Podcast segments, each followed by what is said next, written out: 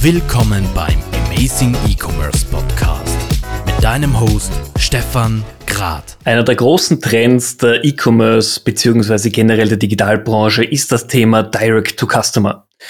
Wir kennen dieses Thema schon aus den letzten Jahren, vor allem aus dem angelsächsischen Raum. Inzwischen ist dieser Trend aber auch ganz klar in Europa angekommen.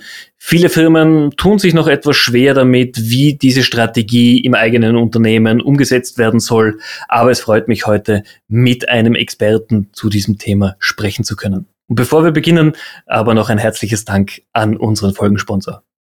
Auch in dieser Amazing E-Commerce Ausgabe möchte ich mich wieder ganz herzlich bei Adobe als Folgensponsor bedanken. Adobe hat ja mit Magento Commerce, wie ihr wisst, eine flexible und skalierbare E-Commerce-Lösung im Portfolio, welche bereits integrierte Tools zur Verwaltung, Messung und natürlich auch Optimierung aller relevanten E-Commerce-Teilbereiche inkludiert hat.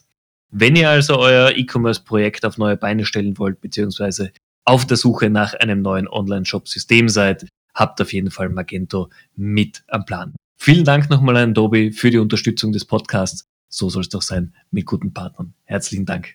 Und wie schon eingangs erwähnt, ich freue mich heute wahnsinnig, den Stefan Waldeis von Husqvarna bei mir begrüßen zu dürfen. Er ist nicht nur ein Urgestein der E-Commerce-Branche, sondern auch auf Seiten einer Marke tätig und brennt auch für das Thema Direct to Customer. Stefan, vielen herzlichen Dank, dass du dir Zeit genommen hast, mit mir hier zu plaudern.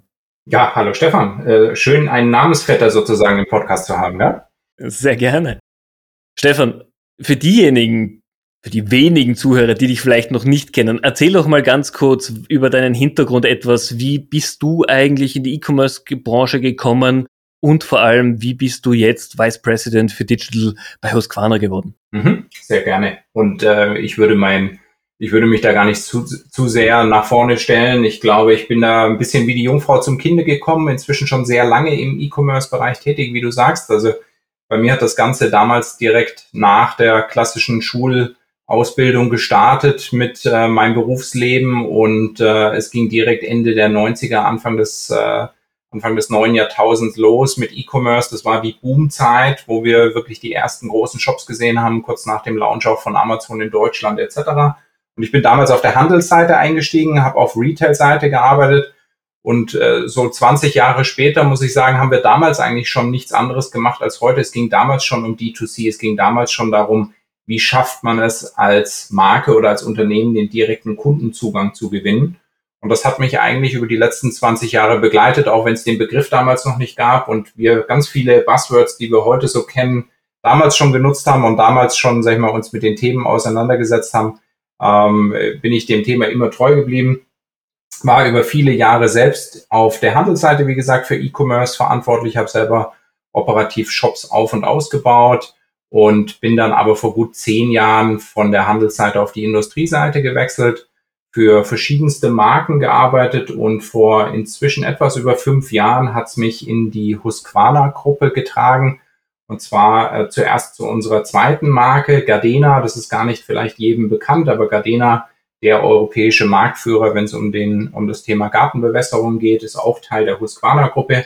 Da habe ich die letzten fünf Jahre als Director Digital Marketing global für die Marke Gardena gearbeitet und jetzt ganz neu seit Juni, also inzwischen erst gerade sechs, sechs Wochen her, bin ich im Konzern gewechselt und verantworte für die Marke Husqvarna das Thema D2C. Das führt mich natürlich gleich zur ersten Frage. Gardena ist ein typisches Consumerprodukt. Ich glaube, jeder, der einen Garten hat oder in einem Haus aufgewachsen ist, kennt Gardena. Es ist eine Marke, die jeder mit Gartengeräten, Gartenzubehör verbindet. Wie unterscheidet sich dein, deine Arbeitsweise, dein Arbeitsalltag jetzt in einer Marke wie Husqvarna, bei der, die vielleicht noch nicht ganz so gesetzt ist, obwohl sie wahrscheinlich sogar älter ist, die aber auch oft ein Missverständnis hat, weil es gibt ja auch die Husqvarna Motorräder, die nicht mehr, glaube ich, zum Konzern mhm. dazugehören. Mhm, ganz genau, du bist bestens informiert.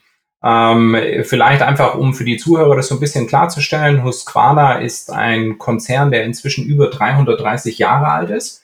Wir sagen auch ganz gerne intern dazu, eines der ältesten Startups der Welt, weil wir uns in diesen 330 Jahren wirklich immer wieder neu erfunden haben. Ursprünglich mal als schwedische Schmiede gestartet, ähm, haben wir über die Jahrhunderte wirklich das Unternehmen verändert und sind inzwischen aber sehr lange auch in dem Bereich der professionellen Gartengeräte tätig. Husqvarna ist äh, zum Beispiel Erfinder des Mähroboters. Also das, was du heute in vielen Gärten schon siehst, ob, ob das von Gardena oder von Husqvarna ist oder auch von anderen Marken, haben wir sozusagen erfunden vor 20 Jahren und ähm, ist darüber hinaus auch in vielen anderen Garten Themenbereichen, Produktbereichen äh, weltweit aktiv, ist äh, deutlich größer als Gardena in Summe. Ähm, aber wie du es äh, schon erwähnt hast, vielleicht gerade auch im deutschen Bereich nicht ganz so bekannt wie Gardena. Da ist Gardena einfach über die Retail-Schiene äh, die deutlich bekanntere Marke, muss man sagen, in vielen unserer Märkten. Und ähm, was du auch richtigerweise gesagt hast, ist, dass wir mit den Motorrädern heute nichts mehr zu tun haben. Das ist ein Lizenzpartner von uns. Das heißt, er benutzt unsere, unsere Marke, unser Logo äh, etc. Wir haben natürlich einen engen Austausch und äh, stehen mit den Kollegen im, im regelmäßigen Kontakt, aber die gehören nicht mehr direkt zum Konzern. Genauso wie die E-Bikes. Also das ist auch ein Thema, ähm, kann man sich auch bei uns in unserem Store vor Ort anschauen. Wenn man äh, sich für ein E-Bike interessiert, äh, da gibt's auch ganz schöne Geräte mit dem Husqvarna-Logo drauf. Also die Marke selbst ist sehr breit aufgestellt. Ihr konzentriert euch aber natürlich jetzt inzwischen auf euer Kerngeschäft. Und es geht ja auch bei euch schon lange nicht mehr nur darum, ein Produkt von der Fabrik zum Kunden oder zum Retailer zu bringen, sondern ihr seid ja auch sehr aktiv in der Digitalisierung eurer Produkte, ähm, der ganzen Produktgruppe. Jetzt hast du gesagt, ihr seid ein 300 Jahre altes Startup, das sich sehr schnell verändert oder immer wieder verändert hat. Kannst du was sagen, wie war denn die Digitalisierung in eurem Unternehmen? Mhm. Gut, also ich bin jetzt, wie gesagt, die letzten fünf Jahre erst dabei, von daher kann ich da für die Zeit davor nicht viel erzählen und das hat natürlich auch schon vor vielen Jahren bei uns gestartet, die, Digita die Digitalisierung in äh, den verschiedensten Bereichen, natürlich im Marketing, aber auch im Vertrieb und in der Produktentwicklung. Wir haben inzwischen, äh, ich hatte, erwähnte es gerade vorhin, unsere Mähroboter haben letztes Jahr das 20-jährige Jubiläum gefeiert. Wir haben auch dort, dort sehr früh begonnen, unsere Geräte zu vernetzen. Wir haben inzwischen über eine Million Anwender in der Gruppe auf digitalen Service angeboten, also Endkunden, die wirklich sag mal, mit unseren Services interagieren und äh, versuchen da natürlich in jedem Bereich die Digitalisierung voranschreiten zu lassen ähm, und sind da heute als Konzern, glaube ich, sehr gut aufgestellt, auf sehr vielen Kontinenten auf der Welt verteilt oder in allen Kontinenten sozusagen aktiv und äh, versuchen wirklich ähm, eine Kultur der des Experimentierens auch zu leben, indem wir unsere Leute enablen, wirklich neue Geschäftsmodelle zu entwickeln, neue Themenfelder zu begehen. Und äh, da ist D2C nur ein Beispiel davon, in dem wir uns mit dem, mit dem Bereich Digitalisierung beschäftigen. Genau, ihr seid ja auch sehr stark eben IoT, hast du gerade erwähnt. Natürlich, ihr wart einer der allerersten, gerade unter der Brand Gardena, die dieses, diesen vernetzten Garten promotet haben und auch hier sehr früh schon am Markt waren ähm, was aber auch zeigt, dass das Unternehmen per se erkannt hat, Produktentwicklung ist wichtig, aber es gehört inzwischen mehr dazu, als dass es gut funktioniert, dass es auch schön aussieht. Es muss auch in einer digitalen Welt mit dem Kunden in einen Dialog treten. Genau, ich glaube, wir haben das als Marke relativ früh erkannt, dass wir wirklich, sag ich mal, davon profitieren können, diesen direkten Kundenzugang zu haben und das ist mir auch ganz wichtig, wenn wir über D2C sprechen, ist D2C für uns in erster Linie auch der Weg, wie schaffen wir es denn, den direkten Kontakt zu unserem Endkunden aufzubauen? Und wie können wir diese Learnings, die wir dort generieren, dann auch wieder in unsere Produkte zurückfließen lassen? Das ist jetzt die perfekte Überleitung zum Thema D2C. Für viele Marken, für viele Hersteller ist dieser Weg Direct to Customer ein, sagen wir mal, schwieriger. Denn man ist gewachsen über die letzten 10, 20, 50 Jahre mit einem Retail-Netzwerk. Und natürlich möchte man dieses Retail-Netzwerk jetzt nicht beschneiden. Man sieht aber durchaus die Notwendigkeit, mehr über den eigenen Kunden zu erfahren. Sei es, wer ist tatsächlich der Kunde, wie wird ein Nutzungsverhalten gemacht und ähnliches. Erzähl doch mal, wie ist das bei euch in der Gruppe? Ihr seid genauso im Retail tätig, ihr seid aber auch direkt für den Konsumenten tätig. Wie, sind da die Prozesse bei euch? War das schon klar, als du eingestiegen bist, dass D2C der Weg ist, den man gehen sollte? Oder war das durchaus auch intern eine Diskussion? Natürlich ist das interne Diskussion gewesen, äh, die uns auch schon viele Jahre begleitet. Wir experimentieren mit eigenen Online-Shops und äh, direkten Angeboten. Ich hatte es gerade vorhin auch schon mal erwähnt. Wir haben auch einen eigenen Flagship-Store, ähm, in dem Kunden direkt kaufen können. Natürlich gibt es äh, von daher seit vielen Jahren Berührungspunkte mit dem Endkunden und man beschäftigt sich damit.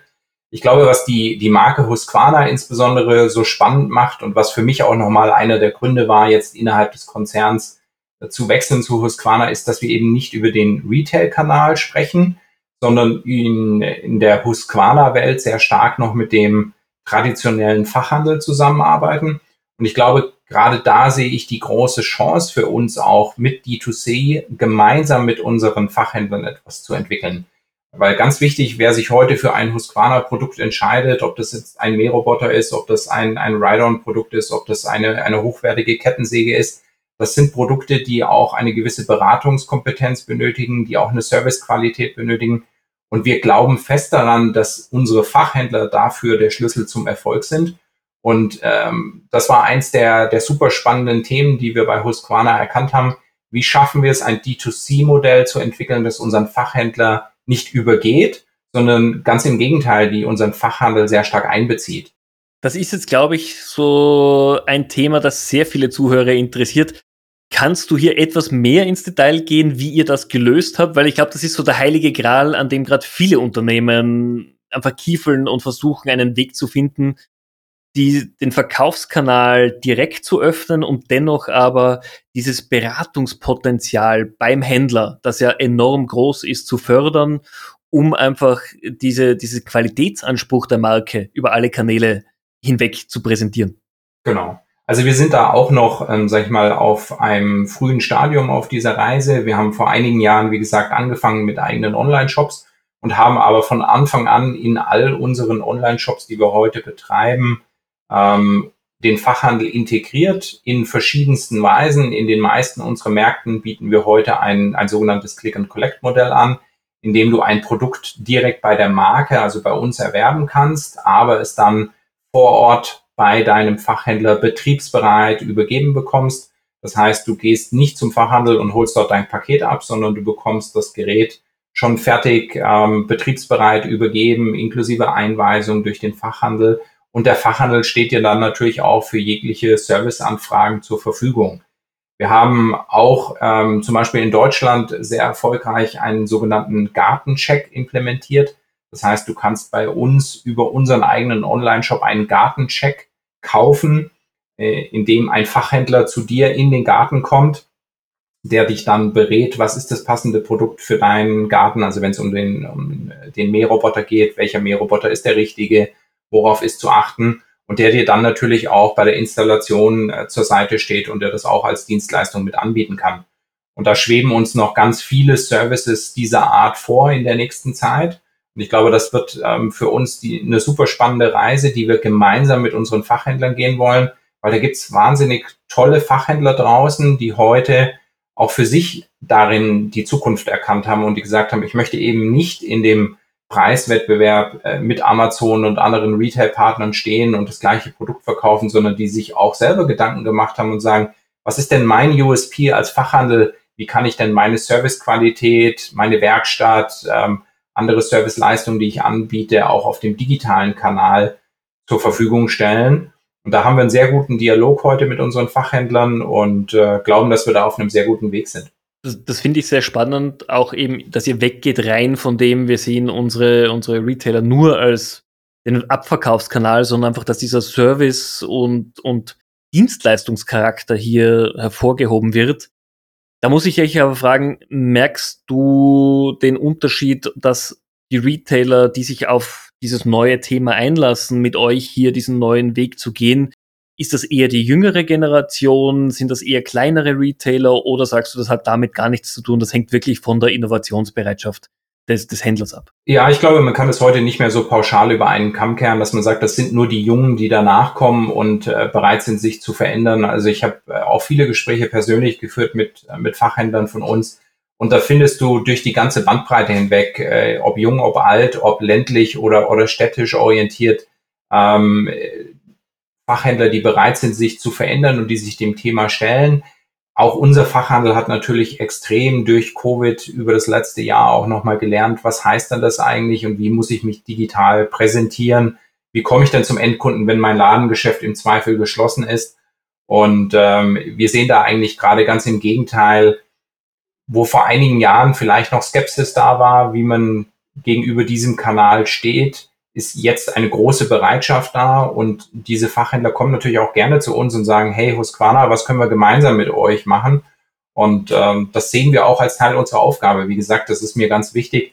Wenn du mit anderen Marken sprichst und ich habe bei anderen Marken auch schon D2C verantwortet, dann ist es oft darum, dann geht es oft darum, wie kann man, sag ich mal, den einen Kanal überspringen, wie kann man direkt zum Endkunden, wie kann man das ganze Geschäft profitabler machen. Das ist nicht unser Ziel. Unser Ziel ist es, den direkten Kontakt zum Endkunden aufzubauen und das in einer partnerschaftlichen Setup gemeinsam mit unserem Fachhandel. Äh, Fachhandel. Wir wollen letztendlich ein, Win-Win-Win schaffen, ein Win für unseren Endkunden. Der Endkunde steht bei uns klar im Fokus. Ähm, ob das der Stefan Grad ist, der seinen Mähroboter dann durch einen Fachhändler installiert bekommt in seinen Garten. Das ist der Win für den Fachhandel, auch wirklich den Kontakt zum Endkunden durch uns.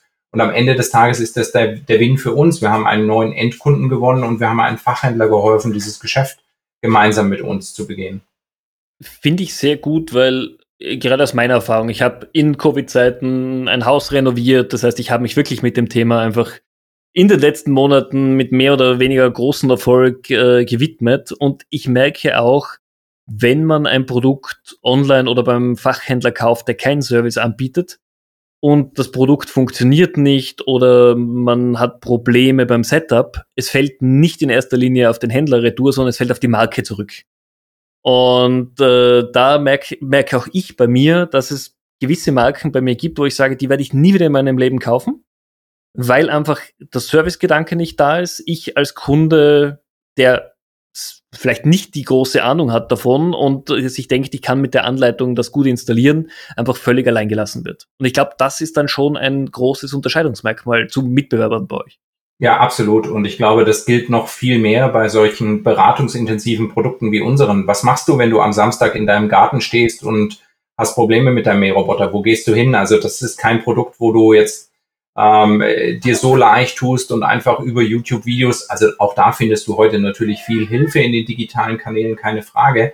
Aber das sind ganz oft Fälle, wo du am Ende des Tages einen Fachhandel brauchst, der dich dabei unterstützt und äh, jemanden, der sowas jeden Tag macht, der einfach diese Erfahrung mitbringt.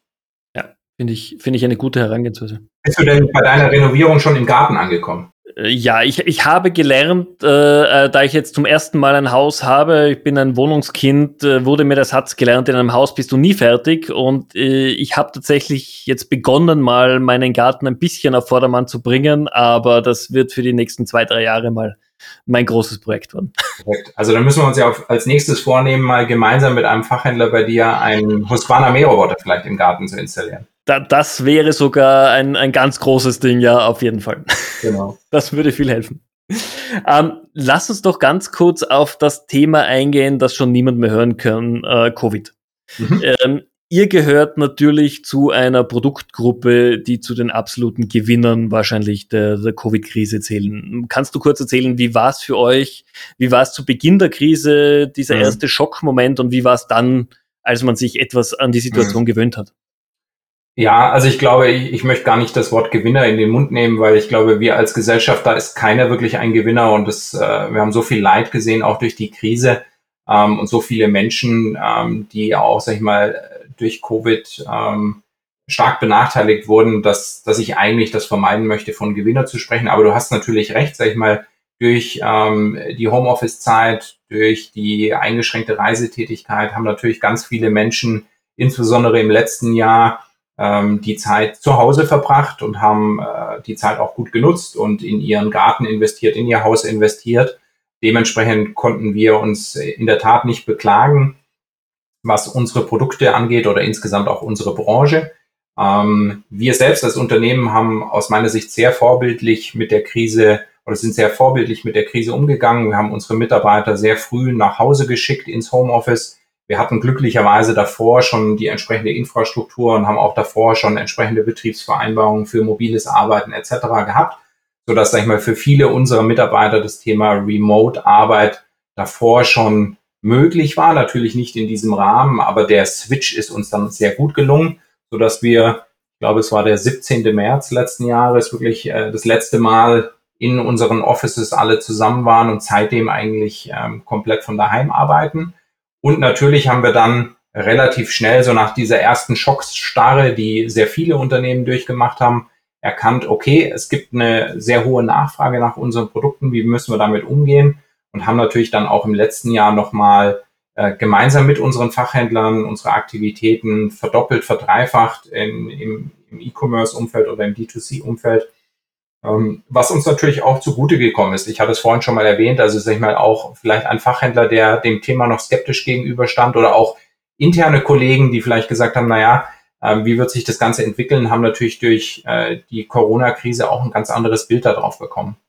Das heißt, es hat auch intern die letzten, sagen wir mal, Zweifler positiv gestimmt gegenüber dem E-Commerce-Kanal. Ja, also ich würde sagen, grundsätzlich zeichnet uns als Unternehmen aus, dass wir, und ich hatte es vorhin erwähnt, wir bezeichnen uns selbst als eines der ältesten Startups. Wir haben eine, eine hohe Agilität im Unternehmen und grundsätzlich eine große Experimentierfreude wir haben nicht diesen typischen Zweifler bei uns, der sagt, nein, ich glaube da nicht dran, ähm, E-Commerce wird wieder weggehen und oder wird D2C ist für uns keine Zukunft, sondern ganz im Gegenteil, vom Top-Management bis zu den Mitarbeitern in der Logistik ähm, oder im Kundenservice glaubt jeder äh, im Unternehmen daran, dass für uns, sag ich mal, der direkte Kundenzugang ein wichtiges Thema ist, an dem wir weiter arbeiten müssen.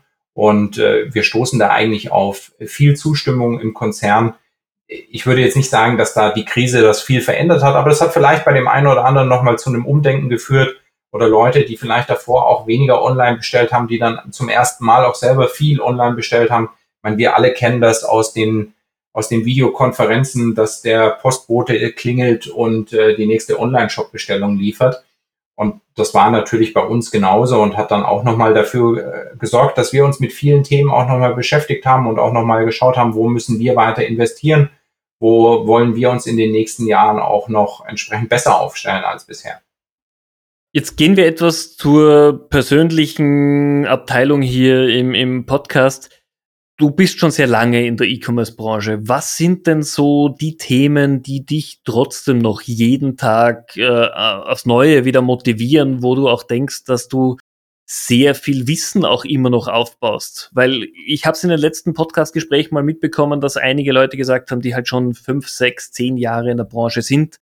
Man ist ein bisschen abgestumpft. Man hat so dieses Gefühl bekommen, ja natürlich, es wird jedes Quartal äh, ein neuer Trend durchs, durchs Dorf gejagt was aber schlussendlich überbleibt, ist dann vielleicht ein, zwei Themen innerhalb von fünf, sechs Jahren. Wie siehst du denn das? Ja, also wie gesagt, ich bin jetzt auch fast 20 Jahre im E-Commerce-Umfeld und natürlich haben wir alle Themen schon in irgendeiner Form, haben uns schon mal begleitet. Und heute sprechen wir von D2C und der direkte Kundenzugang war auch vor 20 Jahren schon ein relevantes Thema, mit dem man sich beschäftigt hat. Man kannte aber den Begriff vielleicht in der Form noch gar nicht. Ich glaube, was es für mich trotzdem jeden Tag spannend macht, sind äh, zum einen die Menschen. Und das sind sowohl die Menschen auf unserer internen Seite, das sind einfach unsere Teams und die, die Leidenschaft in unseren Teams, neue Dinge zu anzugehen für die Marke, neue Herausforderungen zu suchen und diese auch dann zu meistern.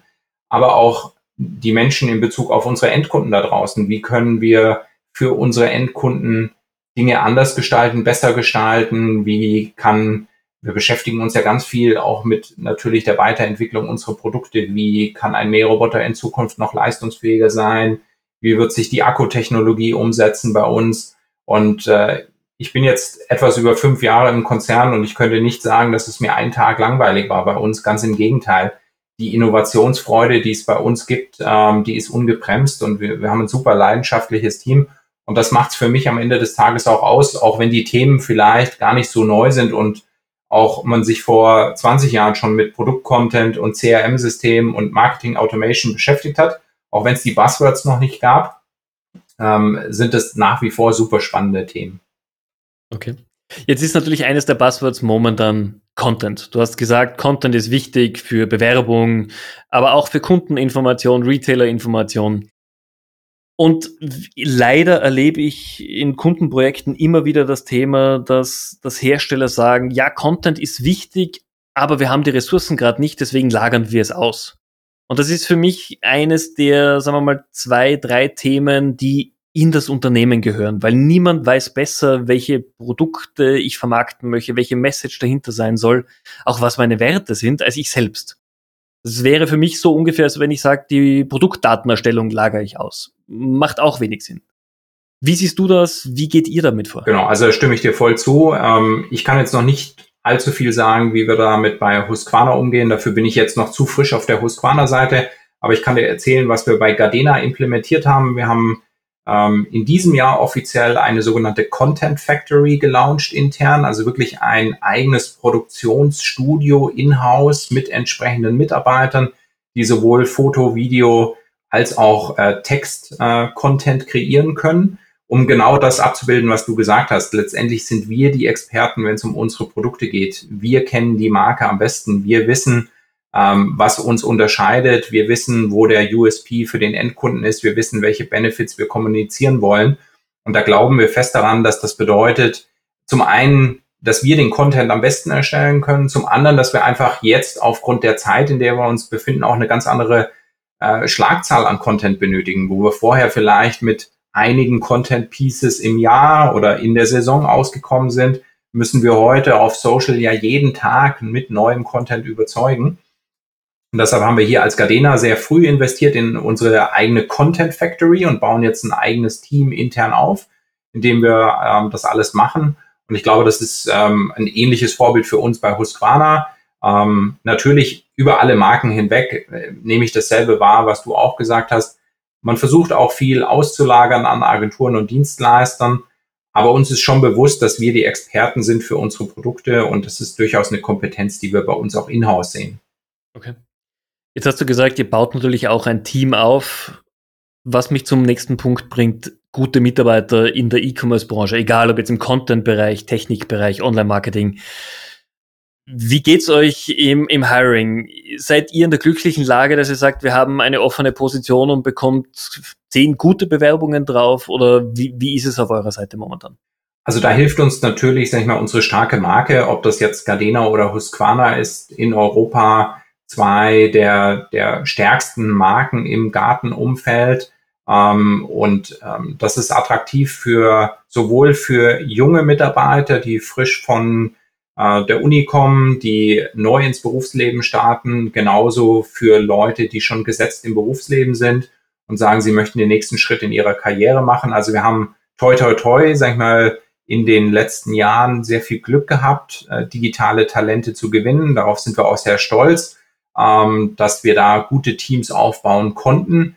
Wir glauben aber auch, dass natürlich die, insbesondere jetzt unsere New Normal Zeit nach der Krise, ähm, uns hier nochmal als Arbeitgeber auch vor neue Herausforderungen stellt. Ja? Also Dinge wie Homeoffice, Flexibilität, wie vereine ich Beruf und, äh, und Familie wird natürlich nochmal ein ganz anderes Gewicht bekommen. Und auch damit müssen wir uns natürlich beschäftigen, um attraktiv zu bleiben für unsere Mitarbeiter.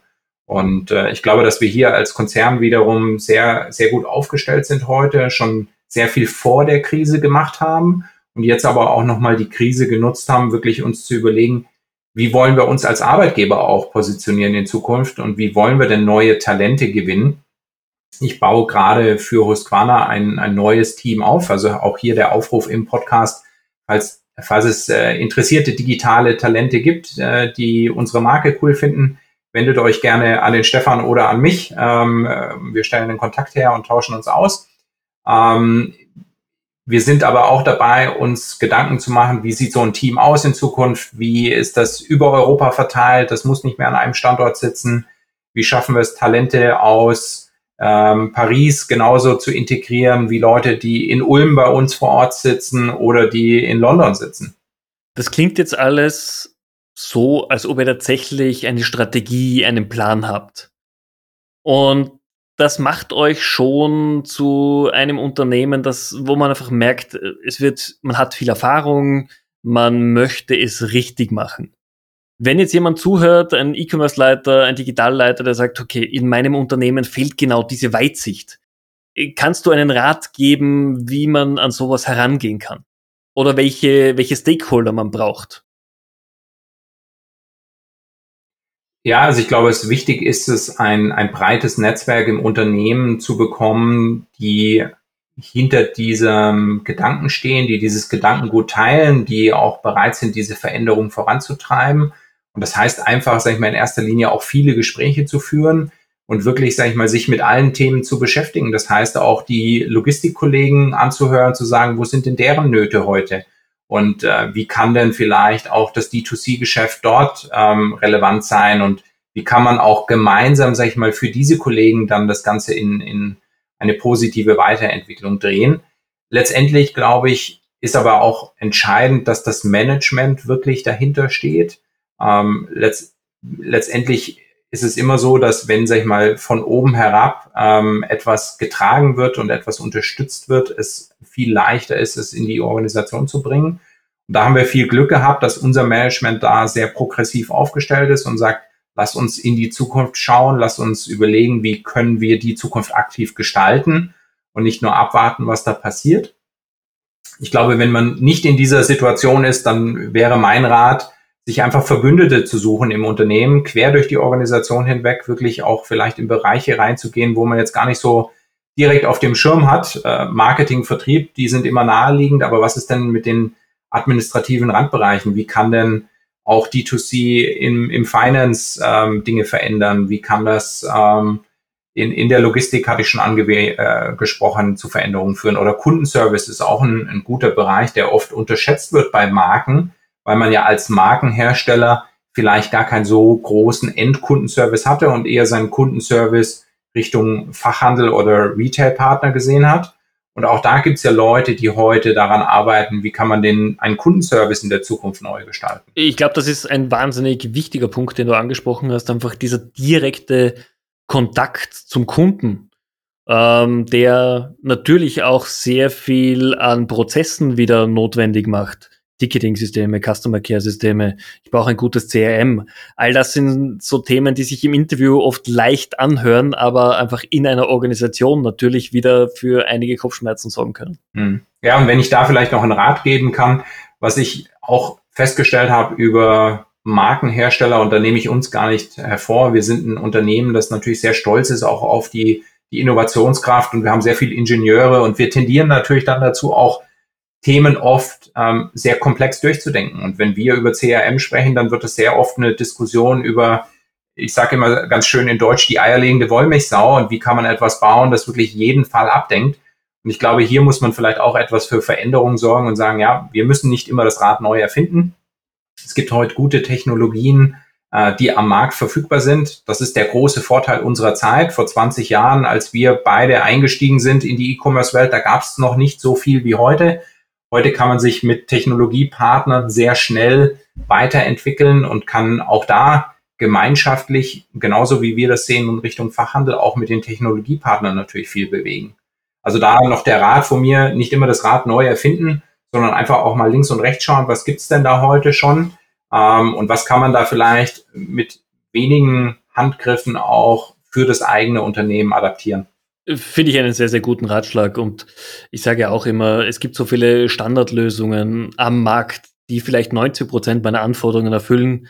Dann nehme ich doch bitte so etwas, bevor ich anfange, eine komplette Eigenentwicklung auf die Beine zu stellen. Genau, und erstmal damit, sage ich mal, die ersten Gehversuche auch machen und schauen, dass man diese Systeme ausreizt. Und dann kann man ja immer noch sagen, wenn man darin einen USP für sich sieht und glaubt, man, man kann damit noch einen Wettbewerbsvorteil schaffen, dann kann man immer noch in die Eigenentwicklung gehen aber nicht direkt starten mit der Eigenentwicklung. Finde ich sehr gut. Wie bleibst du denn persönlich am Draht der Zeit? Wie informierst du dich über neue Entwicklungen, neue Trends? Welche Medien nutzt du?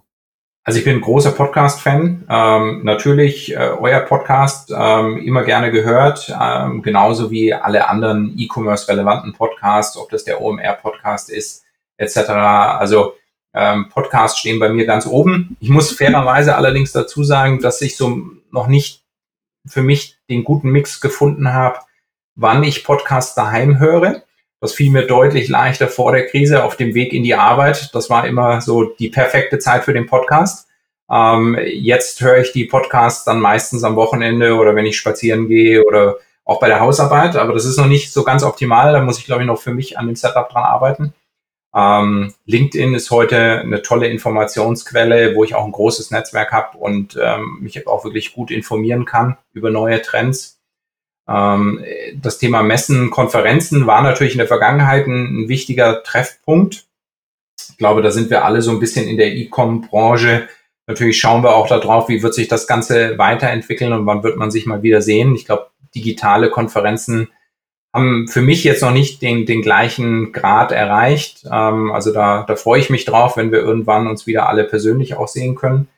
Ähm, ich lese aber auch gerne klassische Bücher. Also ich bin nach wie vor ein, ein, ein Heavy Reader, würde ich sagen, und äh, versuche wirklich, sag ich mal, viel auch aus Büchern mir an Fachwissen anzueignen. Also, äh, so wie ich es aber höre, sagst du immer noch, es ist einfach etwas, das proaktiv sein muss. Du lässt nicht einfach etwas auf dich einwirken, sondern du suchst wirklich bewusst nach neuen Inputs, neuen Trends, ja, also glaub, Themen oder Personen, mit denen du dich austauschen genau, kannst. Genau, also ich glaube, wenn du das, wenn du diese Bereitschaft nicht hast, dann bist du in Anführungszeichen vielleicht auch falsch in unserer Branche. Ich glaube, diese äh, diese Lust, wirklich sich auch ähm, in neue Themen einzuarbeiten und nach neuen Themen zu suchen und auch den nächsten Schritt zu gehen und zu sagen, okay, was, was passiert denn gerade in Asien, was passiert denn in den USA, wie können denn solche Trends für uns auch in Europa vielleicht relevant sein, die muss dazugehören. Also wer heute, sag ich mal, nur den Blick hat auf das, was hier und jetzt passiert und was vielleicht von ähm, ein, zwei Agenturen von links und rechts rangetragen wird, glaube, der ist äh, vielleicht in der Branche nicht bestens aufgestellt. Ja, da gebe ich dir auf jeden Fall recht. Wenn wir jetzt zum Abschluss der Folge vielleicht noch vergleichen, USA, Europa, Asien. Ich habe öfter mal das Gefühl, oder ich bin mir fast sicher, dass USA und Asien gerade bei Digitalthemen weit vor Europa sind. Woran liegt's? Also USA hat, glaube ich, halt einfach natürlich aufgrund der Größe des Landes, der einen Sprache auch eine ganz andere ähm, Ausgangsbasis als wir in Europa. Wir sind in Europa einfach kulturell bedingt aufgrund der vielen Länder, der vielen Sprachen, der, der teilweise ja immer noch bestehenden Grenzen, Währungen etc.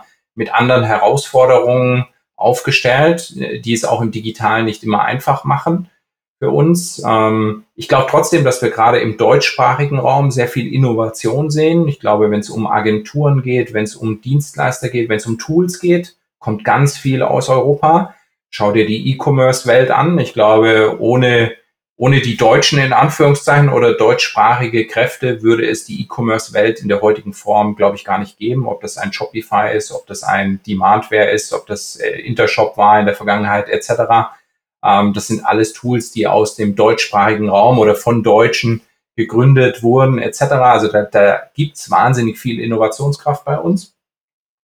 Asien ist natürlich nochmal eine ganz andere Geschichte. Ich glaube, ähm, China hat durch ähm, die, die politische Abgrenzung hier Dinge ermöglicht, die für uns auch vielleicht immer mal ein Blick wert sind und zu sagen, hm, wie kann denn sich Europa da auch positionieren? Und äh, ich sage nicht, dass wir uns in irgendeiner Form abschotten sollten, ähm, aber wir sollten vielleicht auch selbstbewusst in die Zukunft schauen und sagen, was kann denn aus Europa an Innovationskraft passieren? Ich bin mir auch ganz sicher, dass wir in Europa nach der Krise wahrscheinlich auch ein anderes, einen anderen Blickwinkel haben auf die großen Plattformbetreiber und wir da auch wieder einen großen Innovationsschub sehen werden hier in Europa.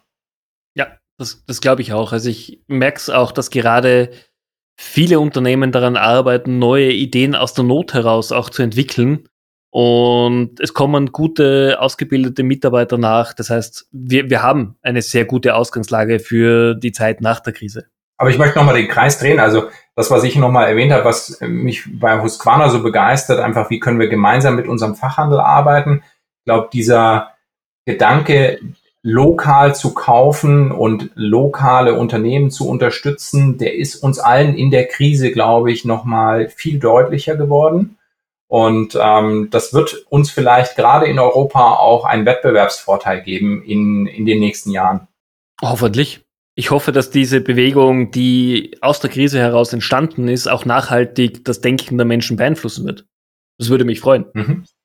Ja. Wir sind damit am Ende der Folge angekommen. Ich habe noch eine letzte Frage. Was wünschst du dir für die E-Commerce-Branche, für die Zukunft? Gibt es etwas, das dir unter den Nägeln brennt, wo du sagst, hey, das, das fällt mir schon öfter auf und ich würde mich freuen, wenn sich das ändert. Oder welche, auf welchen Trend wartest du? Also ich warte jetzt auf keinen spezifischen Trend. Ich würde sagen, was der Branche gut tut, ist vielleicht auch etwas Demut, weniger Buzzwords und einfach mal machen und äh, mit Leistung glänzen. Ich glaube, wir Europäer können stolz sein auf das, was wir geleistet haben. Und äh, lasst uns das einfach jetzt in den nächsten Jahren auch in konkrete Aktionen umsetzen. Wir sehen gerade ganz viele tolle Start Startups, die hier in Europa entstehen und entsprechende Fundings auch bekommen. Und ich glaube, das Gleiche gilt für, für unsere Branche auch. Ähm, nicht immer das nächste Buzzword ähm, durch ähm, äh, vorantreiben, sondern einfach mal Dinge solide umsetzen und ähm, gemeinsam wachsen. Also mehr auch wieder auf Nachhaltigkeit gehen. Finde ich einen sehr, sehr guten Wunsch, den ich absolut unterschreiben kann. Stefan, vielen, vielen herzlichen Dank für deine Zeit. Ähm, die, die Folge ist wahnsinnig schnell vergangen, wie im Flug. Ich bin sicher, dass viele Zuhörer daraus noch Fragen haben. Die dürfen sich doch sicher mit dir über LinkedIn vernetzen. Ja, selbstverständlich. Also gerne über LinkedIn mich kontaktieren. Auch wir hatten es vorhin schon erwähnt, ähm, wer seine Zukunft vielleicht auch bei der Marke Husqvarna sieht, ähm, gerne auch bei mir anklopfen beziehungsweise auch mal unsere Stellenanzeigen durchforsten. Da findet sich auch immer was Interessantes. Super. Kann ich nur unterstützen. Tolle Marke, tolle Produkte. Wenn ihr eure digitale Zukunft hier seht, auf jeden Fall gerne den Stefan oder mich anschreiben. Ich stelle auf jeden Fall den Kontakt für euch her. Super, hat mich sehr gefreut, Stefan. Liebe Zuhörer, ich hoffe auch für euch war die Folge so spannend wie für mich. Wenn ihr Fragen habt, meldet euch gerne bei mir. Wenn ihr Freunde des Podcasts seid, wenn ihr gerne bei uns reinhört, helft uns, abonniert uns, teilt äh, den Link oder gebt uns 5-Sterne-Bewertung auf iTunes. Ihr helft uns damit wieder neue Reichweite zu generieren. Und in diesem Sinn, ich wünsche euch einen wunderschönen Tag und bis bald.